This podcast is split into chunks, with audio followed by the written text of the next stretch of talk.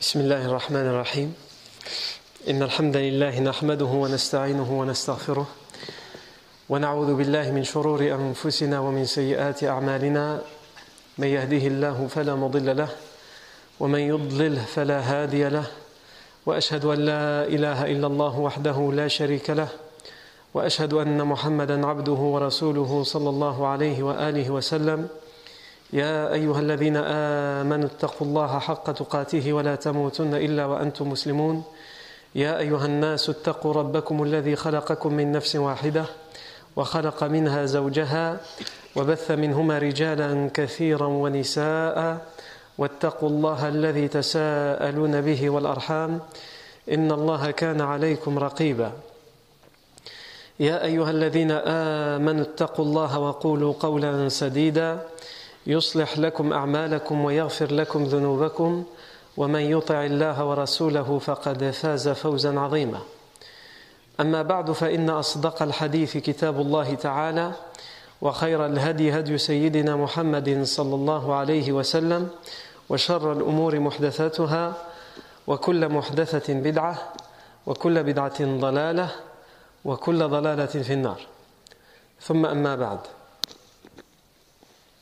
Donc nous sommes toujours dans cette fameuse journée qui est un tournant dans la vie du prophète Mohammed qui est un tournant dans la vie de l'islam, dans l'histoire de l'islam et finalement dans l'histoire de l'humanité. Cette journée, selon certains historiens, même si on avait dit qu'il n'y avait pas de certitude là-dessus, c'est le jeudi euh, 12 septembre de l'année dans le calendrier grégorien 622, et qui correspondrait et coïnciderait au 22 du mois de Safar de la 14e année de la prophétie. On parle donc de l'Hijra, et qui ce, jour a été surnommé par les Quraysh, comme on l'a dit, et ça a été prouvé dans un hadith authentique, comme on l'a rappelé la semaine dernière, Yawmuz Zahma le jour euh, d'une certaine manière de la bousculade. Ce qui est marquant pour les Quraysh de leur côté pour cette journée-là, c'est qu'ils ont convoqué une réunion extraordinaire à Dar Nadwa. On a déjà expliqué Dar Nadwa, ce que c'était, à quoi ça servait, qu'à l'origine elle appartenait, c'était la demeure de Qusay ibn Kilab. Al-Muhim, ils se bousculaient dans Dar Nadwa pour à la fois pouvoir y participer, pour entendre ce qui se passe et il se bousculait aussi parce qu'il se faisait la concurrence pour qui allait donner la meilleure idée de ce qu'il fallait faire du prophète Mohammed et on avait expliqué sans revenir sur les détails qu'au final la décision qui a été prise c'était l'assassinat pur et simple du prophète Mohammed le prophète Mohammed a reçu la révélation. Donc nous là pour l'instant à quoi on s'attachait? On s'attachait à décortiquer cette journée d'abord selon les sources sûres on a d'abord cherché dans le Coran s'il y a des versets qui ont été révélés à l'occasion de cette journée-là, et on a cité deux versets selon euh, la plupart des mufassirun. Le premier c'est وَإِذْ يَمْكُرُ بِكَ الَّذِينَ كَفَرُوا لِيُثْبِتُوكَ أَوْ يَقْتُلُوكَ أَوْ يُخْرِجُوكَ وَيَمْكُرُونَ وَيَمْكُرُ اللَّهُ وَاللَّهُ خَيْرُ الْمَاكِرِينَ Ce verset, selon la plupart des mufassirun, il a été révélé pour cette journée-là. Les, et lorsque les infidèles ont rusé et ils ont fait leur plan afin soit de t'emprisonner, de t'arrêter, soit de te tuer, soit de t'expulser. Et nous on a expliqué que selon un hadith qui avait été euh, jugé bon, dans Dar Nadwa, il y a ces trois idées qui, ont été, qui sont ressorties. Quelqu'un qui a proposé euh, qu'on l'arrête, qu'on l'emprisonne, qu'on le mette dans une cage, quelqu'un qui a proposé qu'on l'expulse de la ville, et enfin Abu Jahl qui a proposé qu'on le tue, et euh, c'est ce qui avait été décidé. Donc le verset a été révélé pour cette journée-là.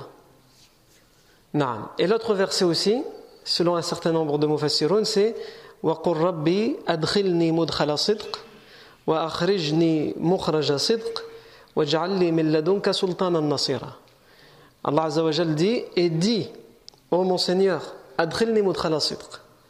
Fais-moi rentrer d'une entrée de vérité, de sincérité. Et fais-moi sortir d'une sortie sincère et vraie. Et donne-moi euh, un pouvoir secoureur. De quoi parle ce verset? Il parle du fait que là, c'est le moment. Le professeur Sam va partir. Et donc Allah Azzawajal enseigne l'invocation au professeur Sam qu'il faut dire parce qu'il va devoir faire face à beaucoup d'obstacles, à beaucoup de difficultés pour cette grande aventure qu'est la hijra. Donc il, dit cette invocation, il en avait aussi expliqué entre autres et notamment que normalement le plus logique ça aurait été qu'il dise d'abord Ya Allah, fais-moi sortir de la meilleure manière et ensuite fais-moi entrer de la meilleure manière. Parce que la sortie ici, elle parle de la sortie de Mecca et l'entrée, c'est l'entrée de Médine. Mais Allah Azzawajal lui a enseigné à dire d'abord Fais-moi entrer à Médine de la meilleure manière. Et après, il dit Fais-moi et fais-moi sortir et de la Mecque de la meilleure manière. Alors qu'il ne pourra entrer à Médine que s'il sort. Et il ne pourra bien entrer à Médine que s'il sort bien de la Mecque.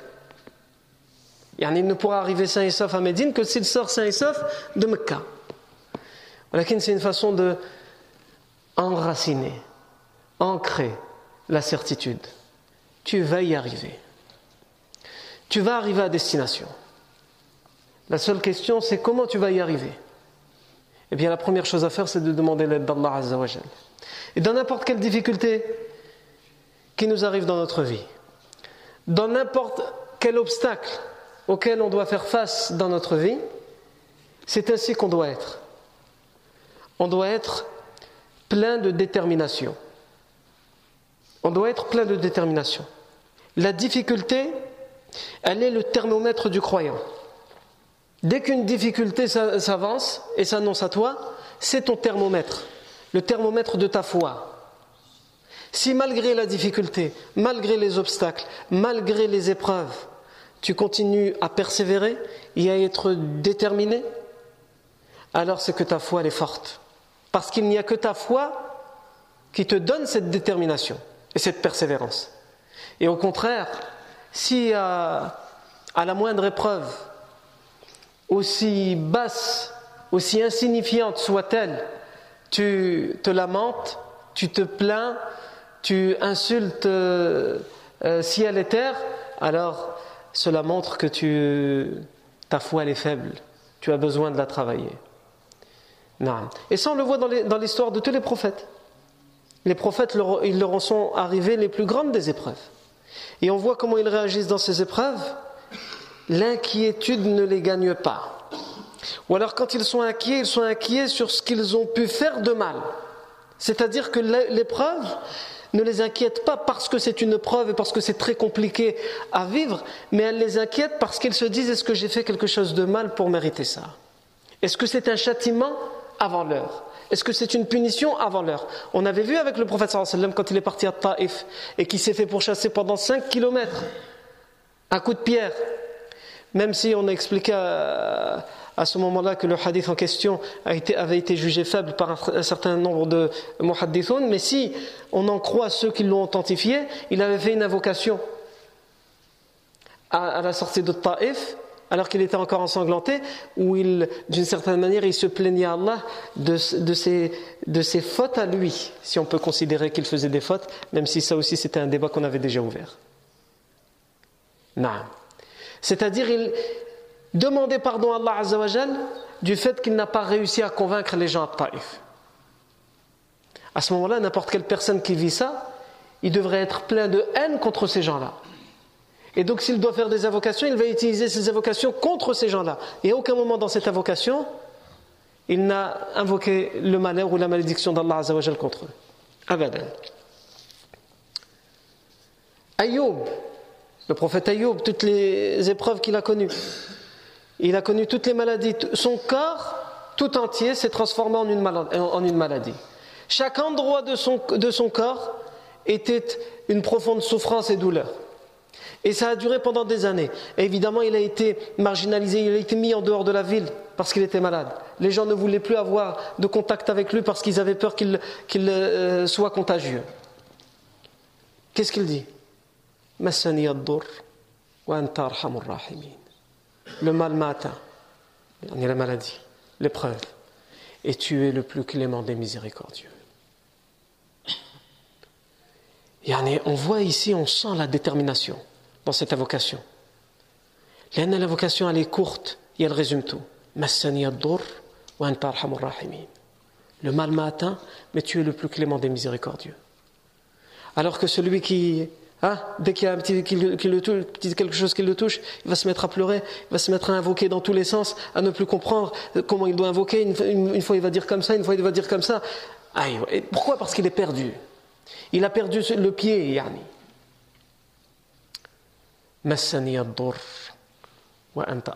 yani. Yunus, alayhi salam, mets-toi à sa place, mon frère. Le bateau, on te jette du bateau dans un océan enragé, déchaîné. On te jette dans cet océan. Évidemment, à l'époque, il n'y avait pas de bouée de sauvetage, il n'y avait pas de, de canot pneumatique ou là je sais pas quoi. Et même s'il y avait ça, il y en a devant un, océan déchaîné, euh, même le Titanic n'a pas résisté. C'est dire.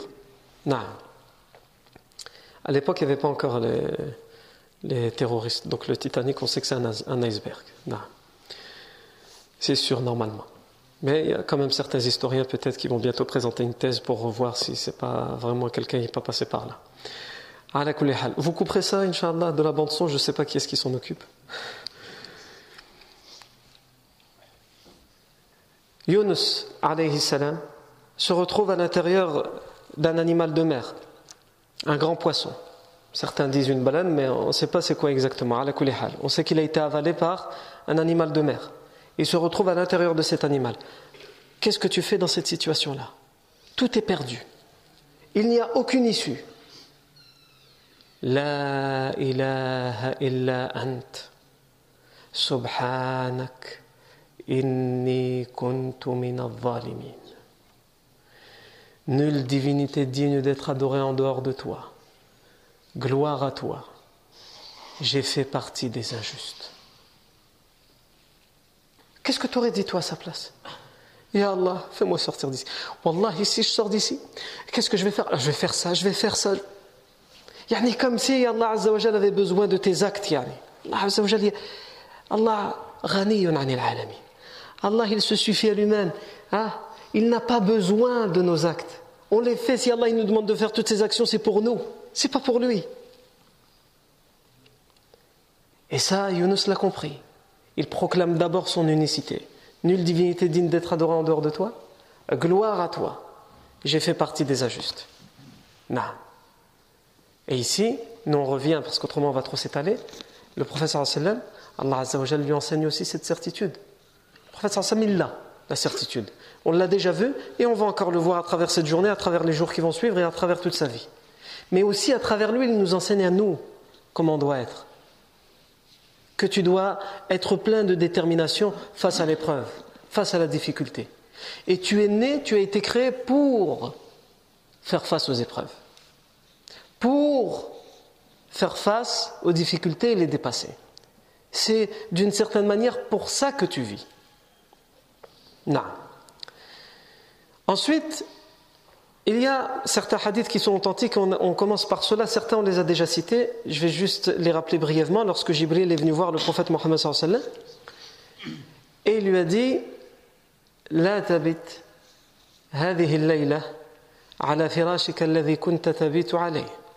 ne passe pas cette nuit dans le lit, dans la place où tu as l'habitude de dormir. Jibril a prévenu le professeur. Cette nuit, il ne faut pas que tu la passes, Yarni, dans ton lit. Il y en a, ils vont venir pour le tuer pendant la nuit. Donc le professeur s'est adressé à Ali et il lui a dit Nam, afwan, nam ala firash. al-hadrami al-akhdar. فلا يخلص إليك شيء تكرهه منهم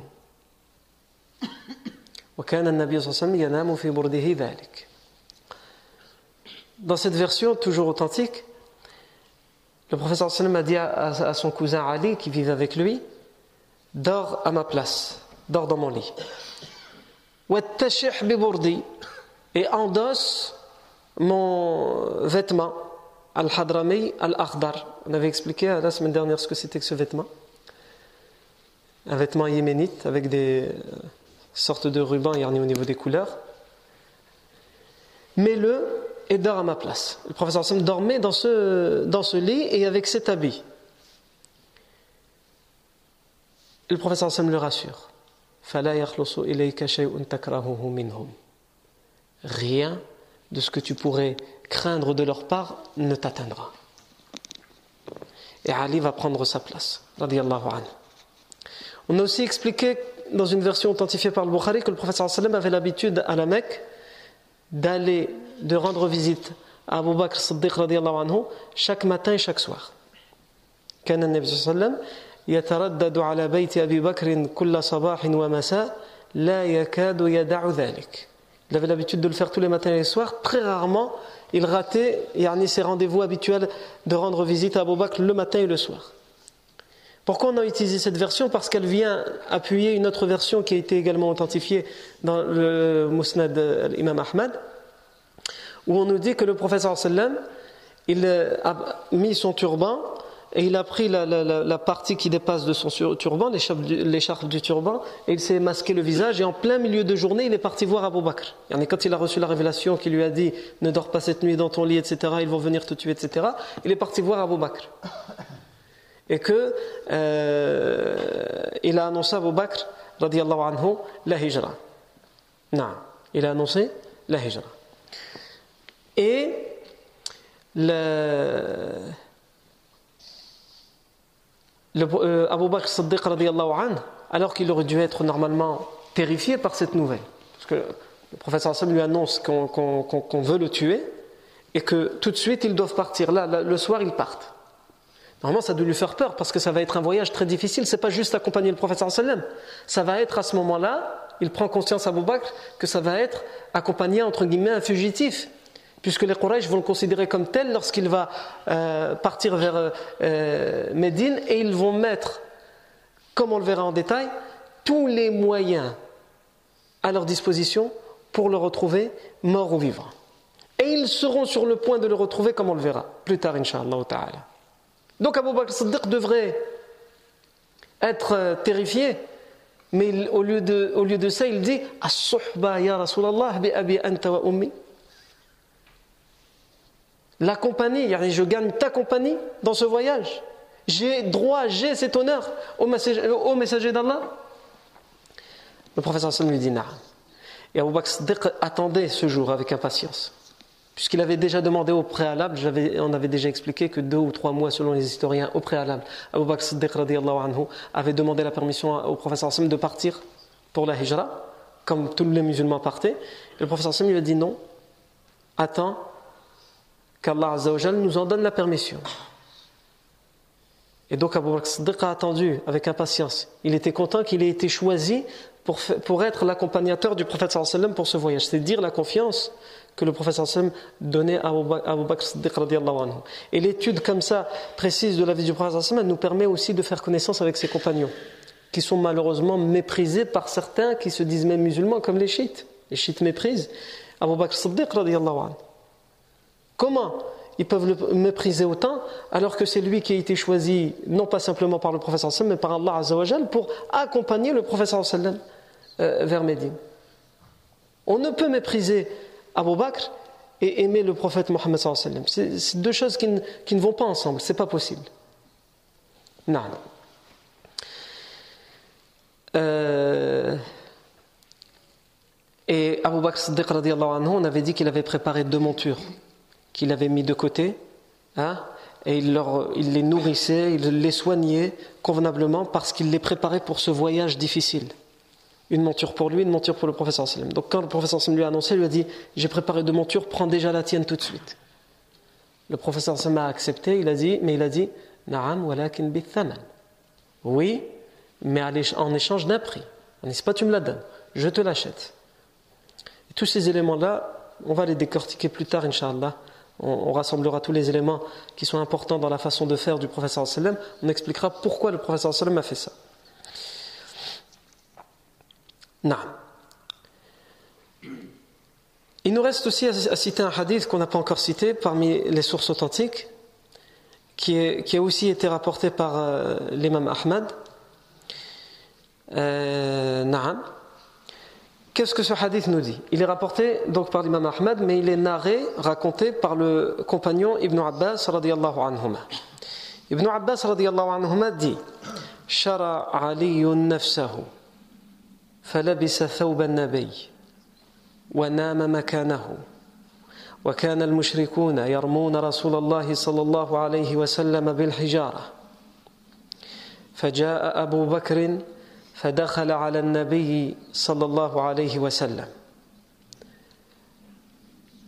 نعم فدخل على النبي صلى الله عليه وسلم وهو فدخل وعلي نائم فقام وهو يحسب أنه رسول الله. فقال أبو بكر يا نبي الله. فقال علي رضي الله عنه إن النبي إن النبي صلى الله عليه وسلم قد انطلق نحو بئر ميمون فأدركه. فانطلق أبو بكر رضي الله عنه نحو بئر ميمون أو فانطلق أبو بكر رضي الله عنه حتى التقى النبي صلى الله عليه وسلم ببئر ميمون. فجعل علي رضي الله عنه يرمى بالحجارة كما كان رسول الله صلى الله عليه وسلم يرمى بها. وقد وهو يتدور وقد لف الثوب على رأسه حتى أعياه ذلك الضرب فكشف عن رأسه فقال المشركون إنك للئيم كان صاحبك يرمى ولا يتدور وأنت تتدور فاستنكرنا ذلك Qu'est-ce que ce hadith nous dit Ce donc il est raconté par Ibn Abbas anhu, et on a expliqué déjà que Ibn Abbas a vécu les événements alors qu'il était un enfant, donc il avait, il, avait la mémoire fraîche et il s'est rappelé de tous ces événements-là. Il s'était même introduit dans Dar Nadwa et c'est lui qui raconte ce qui s'est passé à Dar Nadwa comme on l'a déjà dit précédemment. Ibn Abbas anhuma, il dit Shara Ali nafsa. Ali a donné son âme, il a sacrifié son âme. Pourquoi? Qu'est-ce qu'il a fait? Il a endossé, il s'est vêtu du vêtement du prophète Mohammed et il s'est allongé, il a dormi dans la place du prophète Mohammed Le prophète lui a demandé. Et le hadith ici, Ibn Abbas nous précise c'est important de le savoir dans quelles conditions il le fait. D'abord, nous, on sait que c'est dans, la condition de cette fameuse journée où le professeur sallam est recherché, on veut le tuer. Donc le professeur sallam dit dors à ma place. Il dort à la place de quelqu'un qui doit être tué. Et en plus, il a mis, comme on l'a vu dans l'autre euh, version, l'habit du professeur sallam. Pour leur faire croire qu'il est le professeur sallam. S'ils veulent le tuer, le voici. Qu'il le tue lui. C'est ça. Et c'est pour ça qu'Ibn Abbas dit Shara aliyun nafsa il a donné, il a sacrifié son âme. Il a pris le vêtement du professeur sallam, il a dormi à sa place, à la place du prophète salam, et Ibn Abbas nous précise Le prophète sallam avait l'habitude d'être lapidé, bombardé de pierres. C'est pas juste ce jour-là. Ça, c'est important qu'on le rentre dans notre tête. Il y en a souvent, quand on lit la vie du professeur ou quand on l'étudie, on dit euh, le professeur étant donné qu'il appartenait au Bani Hashim, étant donné qu'il y avait son oncle Abu Talib, étant donné que, etc., d'une certaine manière, il n'a pas été persécuté comme les compagnons. C'est inexact de dire ça. Yani, la seule chose dont a été épargné le sallam jusqu'à justement ce jour-là, c'est qu'on le tue. Ils voulaient le tuer, mais ils n'osaient pas parce qu'il appartenait à cette tribu, etc. Ou l'emprisonner, mais ils ne pouvaient pas. Et le prophète a eu les, insultes au même titre que les compagnons. Il a eu les coups, et on l'a donné déjà plein d'exemples, au même titre que les compagnons, anhum. Et comme d'habitude, comme tous les jours, on le réveillait Ibn Abbas dit c'était une habitude. Les gens ils passaient à côté et ils, lançaient des cailloux alors qu'il dormait, par exemple, ou qu'il était chez lui. C'était la vie du prophète sallam. Non. Et à l'époque, euh, il n'y avait pas de fenêtres, ou même les portes, il n'y en avait pas. Dans les maisons de l'époque, c'était des pays chauds, il n'y avait pas de portes. Ou en tout cas c'était rare les, demeures qui avaient, des, euh, qui avaient des portes. A un hadith dans euh, Sahih al-Bukhari qui nous explique comment on doit faire lorsqu'on frappe à la porte de quelqu'un. Et justement, le, hadith euh, en question précise que le professeur Sim, lorsqu'il allait frapper chez quelqu'un, il se mettait à droite hein, ou à gauche. Le hadith il dit lorsqu'il frappait, il frappait pas lorsqu'il demandait l'autorisation d'entrer. Non. Comment on demandait avant l'autorisation d'entrer Il n'y a pas de porte, il n'y a pas de sonnette. On ne peut pas frapper à la porte, il n'y a pas de porte, il n'y a pas de sonnette. Et les gens se présentaient à la porte. D'abord, il y en avait qui entraient. Et ils entraient sans demander la permission, et c'est à ce, à ce sujet que deux versets ont été révélés pour expliquer aux gens comment il faut faire quand on rentre. Non. يا أيها الذين آمنوا لا تدخلوا بيوتا غير بيوتكم حتى تستأنسوا وتسلموا على أهلها. Vous qui avez la foi, n'entrez pas dans des demeures qui ne sont pas les vôtres jusqu'à ce que vous. On le traduit par jusqu'à ce que vous demandiez la permission et que vous saluez les gens. Pour demander la permission, on saluait. On disait Assalamu alaikum pour faire connaître sa présence. Ou allô, pas de réponse Assalamu alaikum. On attend. Le professeur Sam faisait trois fois. Et s'il n'y a personne qui répondait, il repartait. Non. Mais ici, le terme qui est utilisé dans le Coran, c'est Asta'nisu. Alors que le terme, si vraiment on veut dire demander la permission, c'est Asta'vinu. Allah Azzawajal, ici, il a utilisé tasta'nisu. Tasta'nisu, ça veut dire, euh, d'une certaine manière, c'est quand on demande la compagnie de quelqu'un. Pourquoi? Quand on médite et quand on réfléchit, et si on dit n'entrez pas chez les gens avant d'en avoir demandé la permission, et si quelqu'un il vient chez toi, il frappe à la porte, tu ouvres la porte, tu te demandes ce qu'il veut. Donc tu ouvres la porte, tu le regardes, il te dit est-ce que je peux rentrer?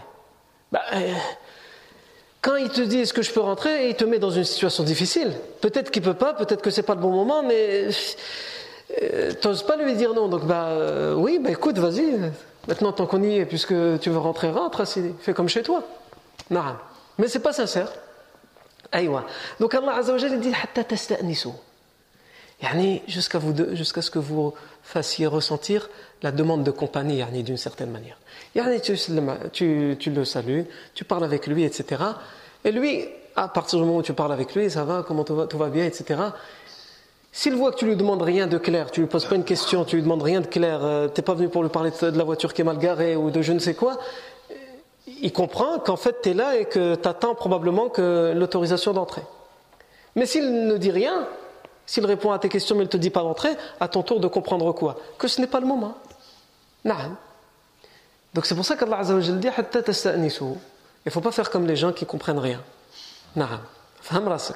Comprends, tu es devant la porte, tu parles, etc. Tout va bien, on rigole. Si au bout d'un moment il, attend comme ça et toi t'attends, euh, c'est peut-être le moment de dire Bon, bah, barakallahu je vais y aller. Hein? D'ailleurs, le, même verset, il nous dit Et si on vous dit de repartir, repartez. Si on vous dit de repartir, repartez. Imagine-toi, tu vas toquer chez quelqu'un et te dit écoute, là c'est pas le moment, reviens plus tard, euh, on verra plus tard, là c'est pas le moment. Et il ferme la porte. La Voix du Nord, TF1, BFM TV, peut-être même il y a une khutbah qui va être faite euh, sur le sujet, on va demander à l'imam s'il te plaît, il faut parler de, ça, c'est plus normal là, qu'est-ce qui se passe, etc. Non. Alors que Allah il te dit, c'est Allah qui le dit. Si on te dit repars, quand tu demandes la permission d'entrer, quand tu viens chez quelqu'un, repars. C'est bien plus pur pour vous. Et d'ailleurs, selon euh, l'imam Qatada, il disait, euh, il, n'a pas cité le nom, mais il a dit un homme parmi les émigrants, donc un, homme parmi les compagnons de Mecca, avait l'habitude de dire.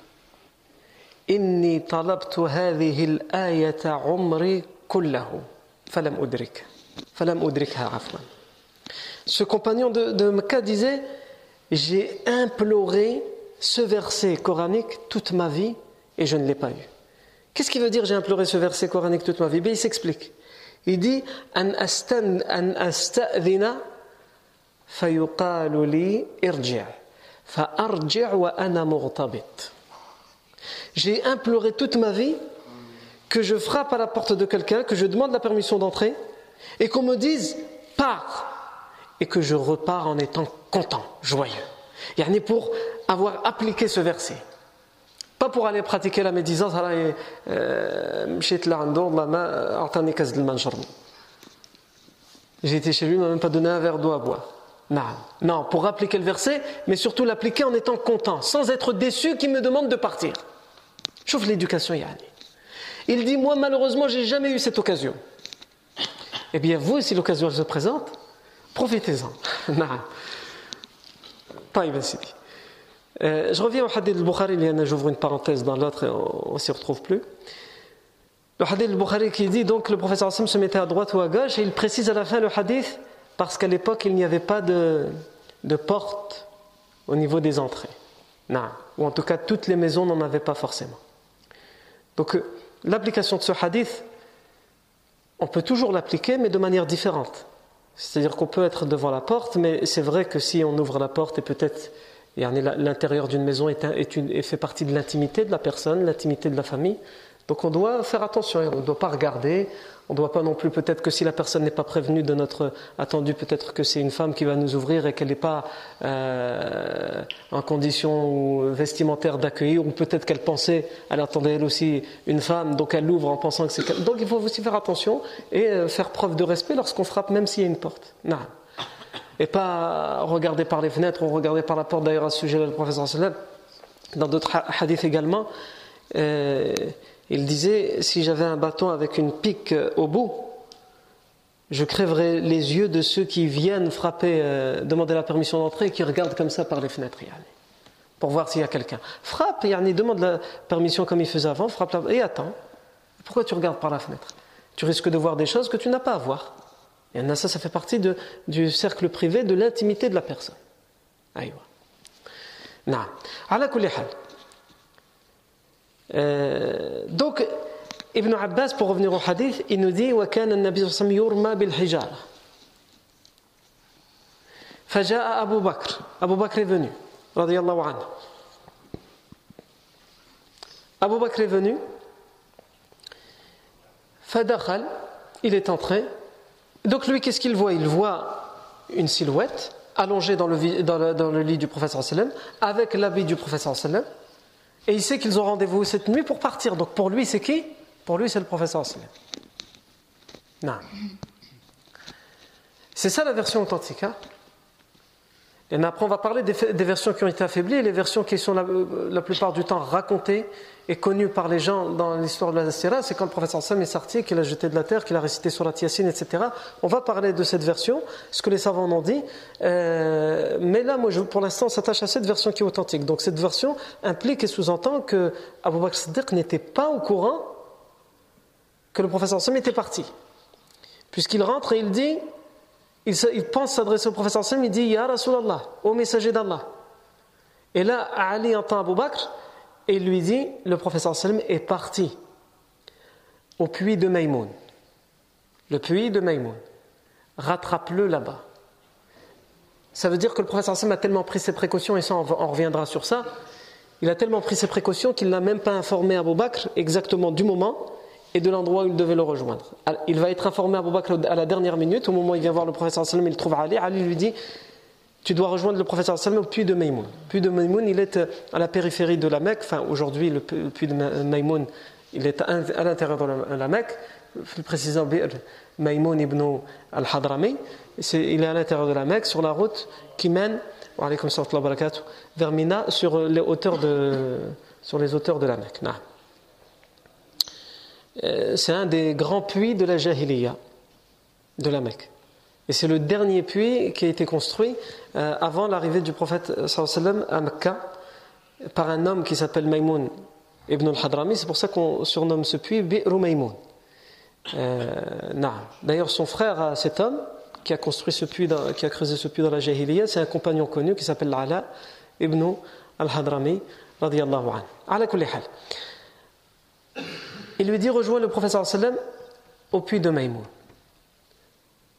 Abu Bakr Siddiq anhu, rejoint euh, le professeur sallam à Maïmoun. Et là, j'arrête pour ce qui s'est passé entre Abu Bakr Siddiq et le prophète sallam, puisque là, on va passer ensuite à, la prochaine étape, c'est-à-dire les jours d'après, cette nuit-là et les jours d'après, comment vont les vivre Abu Bakr Siddiq et le prophète sallam. Et on revient à Ali. Qu'est-ce qu'il nous dit Ibn Abbas dans cette version authentique Il dit فجعل علي رضي الله عنه يرمى بالحجارة كما كان رسول الله صلى الله عليه وسلم يرمى بها. Et on, euh, yani Ali s'est mis à recevoir des coups de pierre comme le professeur sallam les recevait à cette place-là. Comme c'était l'habitude du professeur sallam. Qu'est-ce qu'il a fait Ali quand il a senti les, les pierres arriver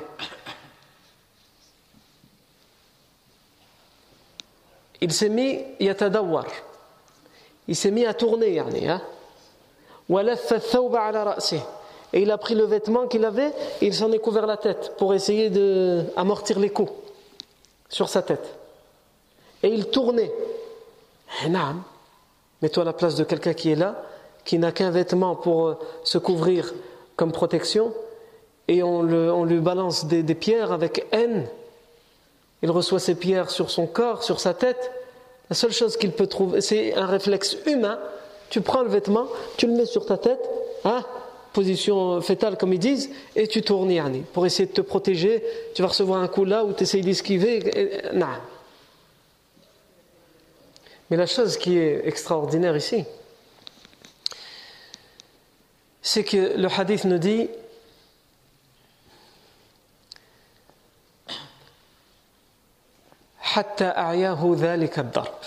jusqu'à ce que les coups l'ont fatigué.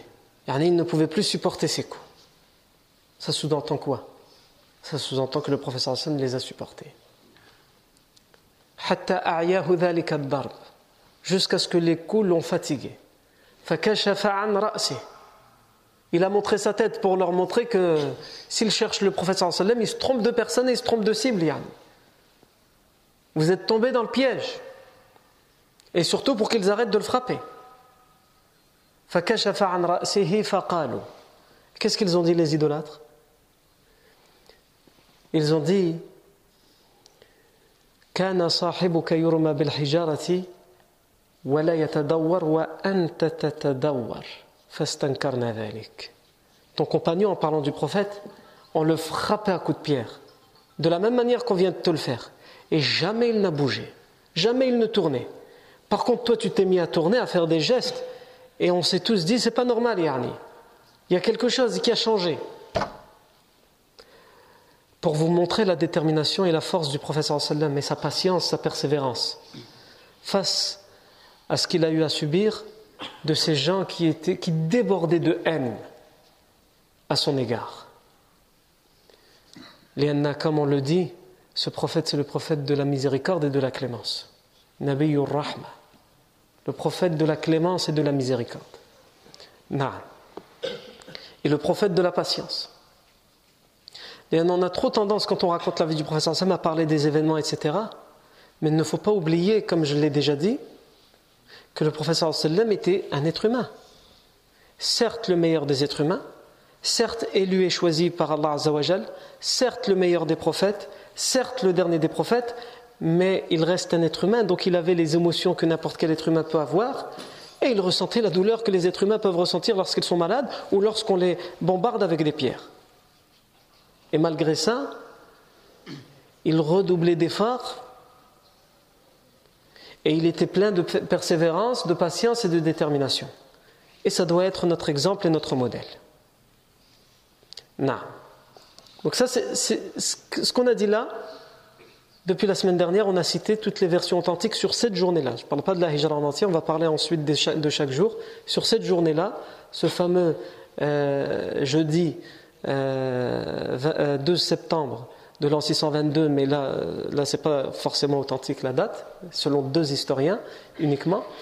Yani, les versions authentiques, c'est ce qu'on a cité depuis la semaine dernière. On va s'attacher maintenant aux versions qui ont été affaiblies. Et en particulier, la version qui est la plus racontée par tous, la version où on nous dit que euh, le prophète est parti, il a laissé Ali prendre sa place dans son lit, mais que les idolâtres sont arrivés. Quels idolâtres Donc ici aussi, c'est pas authentifié, mais selon ces versions-là, il y avait 11 personnes. Il y avait Abu Lahab, il y avait Abu Jahl, il y avait Al-Hakam ibn Abi al-As, il y avait Uqba ibn Abi Mu'ayt, Al-Nadr ibn al-Harith, Ubay ibn Khalaf, Umayya ibn, Ubay ibn Khalaf, Umayya ibn Khalaf, Nubay ibn al-Hajjaj, son frère Munabbih ibn al-Hajjaj, Zam'atu ibn al-Aswad, qui aurait été désigné pour tuer le prophète sallallahu sallam. Ils ont attendu à sa porte et pendant l'attente, alors que le professeur s'apprête à sortir et il a laissé Ali dans son lit, donc il est à l'intérieur de la maison et ils sont là. Abu Jahl aurait dit, selon cette version, Inna Muhammadan, il dit à ses compagnons qui sont venus assassiner le prophète sallallahu Inna Muhammadan yaz'umu annakum in taba'tumuhu Muhammad prétend que si vous le suivez, ju'ilat lakum jinanun ka jinanil urdun عفوا كنتم ملوك العرب والعجم ثم بعثتم من بعد موتكم فجعلت لكم جنان كجنان الأردن Mohammed prétend que si vous le suivez, vous suivez sa religion, vous allez devenir les rois des Arabes et des non-Arabes. Et qu'après votre mort, vous serez récompensés par des jardins comme les jardins en Jordanie. وإن لم تفعلوا mais si vous ne le suivez pas, si vous lui désobéissez, il prétend, donc c'est toujours Abu Jahl qui parle, il prétend que vous serez égorgé et que vous serez ressuscité après votre mort